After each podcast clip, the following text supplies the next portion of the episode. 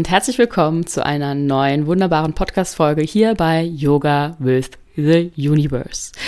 Ich möchte dir heute das wunderbare Thema Mantra, Mantras näher bringen. Ganz einfach, weil ich das Gefühl habe, da kann noch so der ein oder andere etwas dazu lernen. Vielleicht hast du das Thema schon mal gehört. Entweder hast du selbst Mantren dir schon mal über Musik spielen lassen, Spotify, YouTube, wie auch immer, oder in einer Yogastunde, falls du Yoga praktizierst oder andere spirituelle Praktiken machst.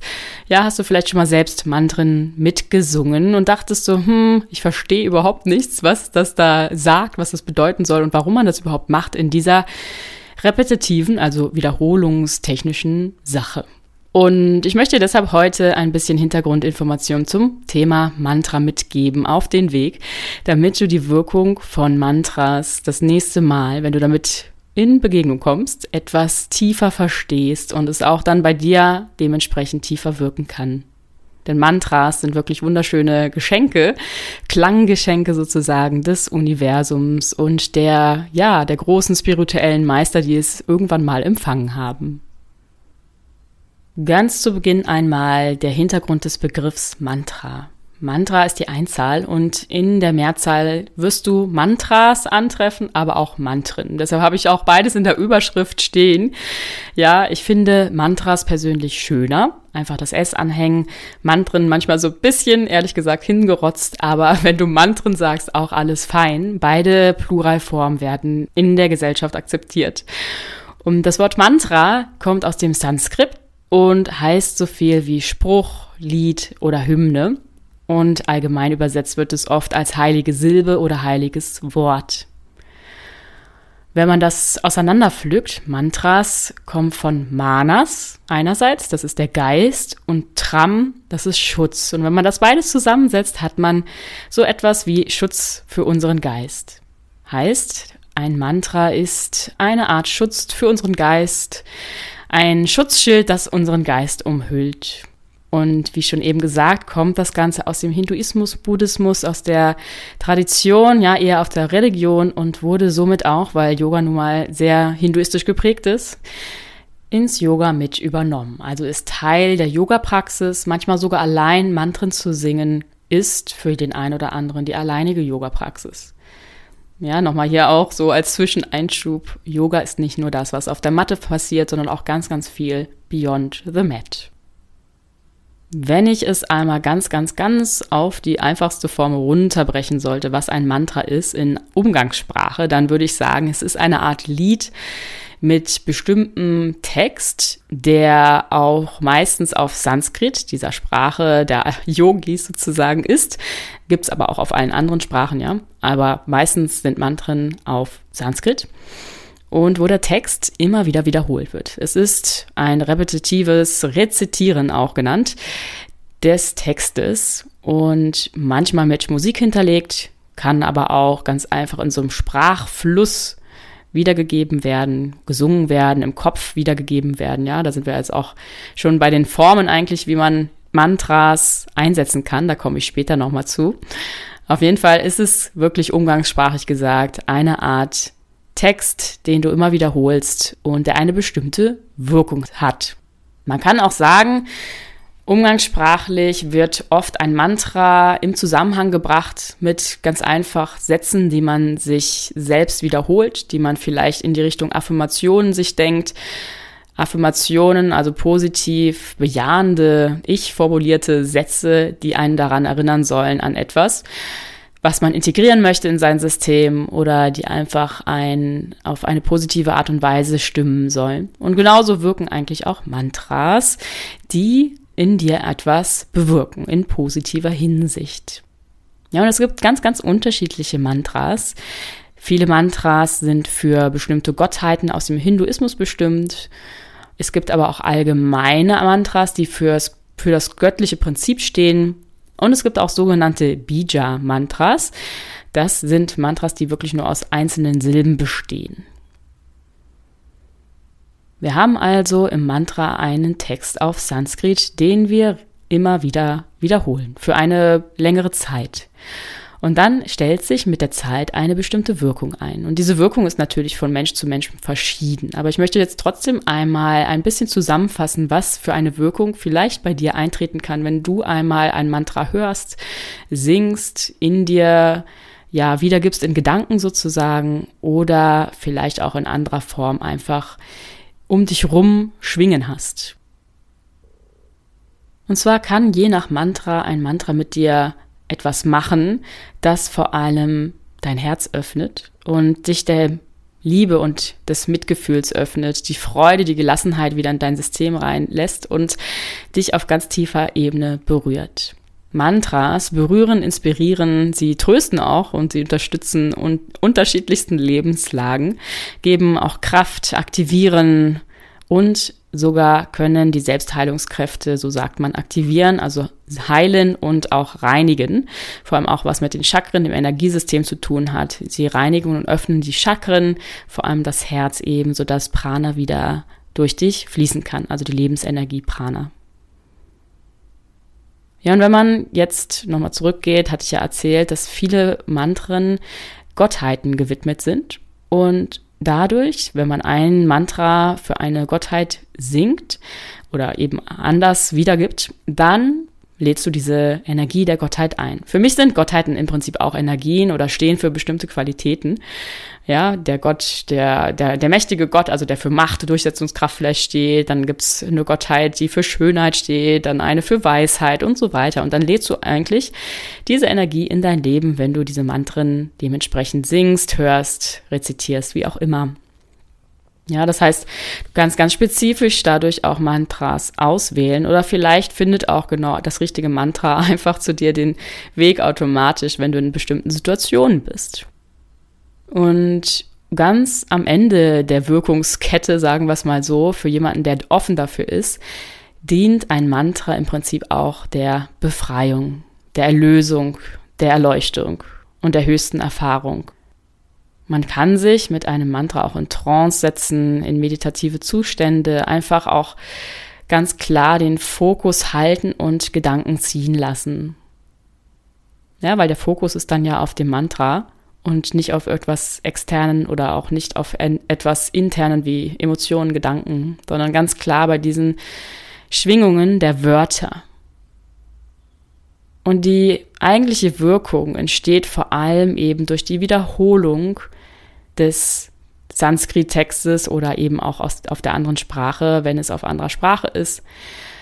Vor allem finde ich, wirken Mantras wirklich sehr gut, wenn du sie auf, auf Sanskrit sprichst, auch wenn das manchmal nicht so ganz einfach ist auszusprechen in der Hinsicht, ja, denn wir verstehen Sanskrit auf einer, finde ich, anderen Ebene als unsere Muttersprache. Sie macht etwas mit uns. Man, man merkt, da ist eine Energie hinter viele Wörter, die wir nicht verstehen, so dass wir nicht kognitiv rangehen, sondern auf Herzensebene eher, auf intuitiver Ebene. Und das entfaltet, finde ich, eine sehr, sehr schöne Wirkung.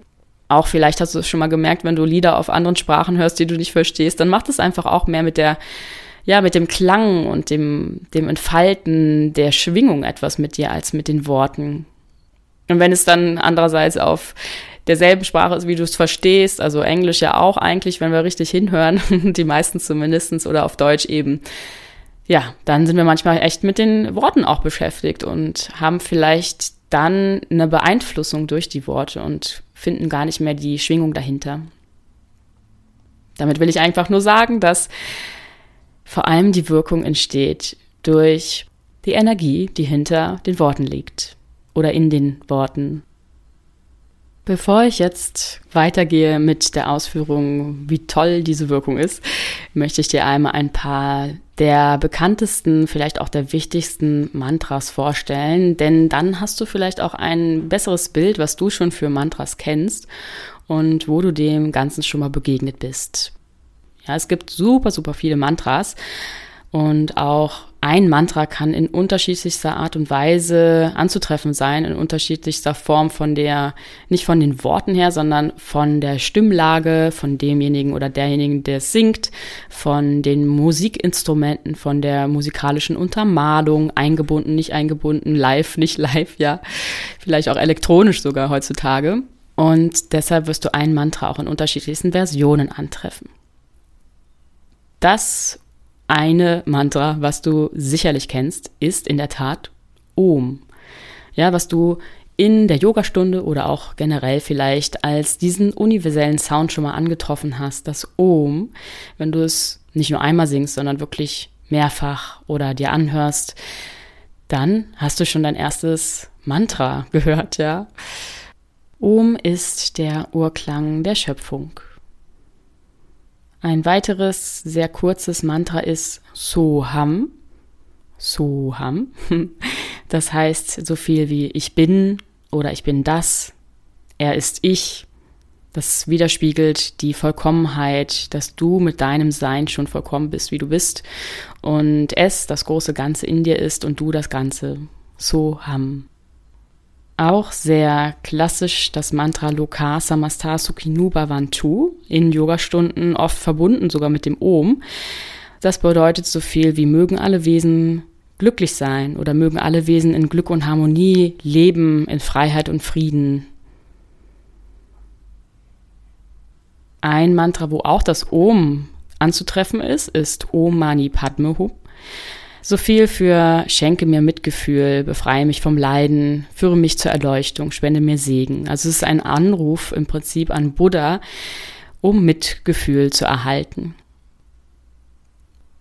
Dann ein super, super schönes und sehr bekanntes auch Mantra ist das Gayatri Mantra. Vielleicht kennst du es eher unter diesen ersten Wörtern Om Bur Burva Swaha. Und das ist das Lichtmantra oder auch ein Mantra, was eben das innere Licht anruft, etwas, ja, was höher ist als wir und das Lichtvolle, was in uns wieder steckt, hervorruft. Es ist im Prinzip wirklich ein universelles Mantra, was zu jeder Zeit auch geht, nicht mit Gottheiten verbunden und in der Tat mein Lieblingsmantra. Ja, und dann haben wir hier so ein paar Beispiele habe ich mir notiert. ja, ein paar Beispiele, die sind spezifisch für Gottheiten. Und zwar ist das zum Beispiel Om Namah Shivaya, gilt dem Shiva-Gott, auch Shiva Shambho. Dann gibt es ganz viele für Ganesha, zum Beispiel Om Gam Ganapataye Namaha oder auch Asatoma Satgamaya.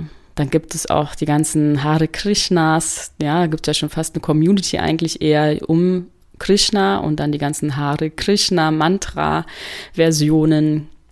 Und dann haben wir noch zwei Stile im Prinzip aus dem Yoga, einmal Ashtanga Yoga und einmal Kundalini Yoga, die ganz spezifische Mantras in ihrer Praxis haben. Und zwar gibt es beim Ashtanga Yoga ein Eröffnungsmantra, im Prinzip zur Verehrung und Dankbarkeit an die Ashtanga-Lehrer und auch ein, ein Abschlussmantra. Das umrahmt wie so eine Klammer immer die Stunde. Und in der Kundalini-Meditationspraxis und auch in der Kundalini-Praxis generell, nicht nur Meditation, ja, da gibt es zum Beginn, zum Einstimmen ein Eröffnungsmantra Ong Namo Guru Dev Namo und danach direkt ein weiteres Mantra, um den geschützten Raum zu öffnen. Adgurename, Jugadgurename, Satgurename, Siriguru Devename. Vielleicht hast du diese beiden schon mal irgendwo gehört, zumindest müsstest du sie gehört haben oder sogar gesungen haben wenn du schon mal Kundalini-Yoga praktiziert hast. Auch in der Kundalini-Tradition ist ein bekanntes Mantra Satnam. Das wird am Ende nochmal abschließend dreimal rezitiert, aber auch oft in Übungen einfach mit der Einatmung Sat, mit der Ausatmung Nam genannt. Das unterstützt dann sozusagen die Praxis. Satnam, wahre Identität heißt das und ist immer, immer, immer gut, um sich an seine eigene wahre Identität und die Wahrheit des großen Ganzen zu erinnern. Ja, und dann haben wir auch noch zwei, die du vielleicht gehört hast, ebenso aus der Kundalini-Tradition. Das ist Ramadasa. Ja, das ist ein Heilmantra, heißt so viel wie Sonne, Mond, Erde, Universum. Und auch mit kurzen Silben ein anderes Mantra, das heißt Satanama. Geburt, Leben, Tod, Wiedergeburt. Und als Ergänzung hier noch zu den Kundalini-Mantren. Nur ein Hinweis, das Ganze ist meistens in Kundalini nicht auf Sanskrit in der Tat, sondern auf der Sprache Girmurki.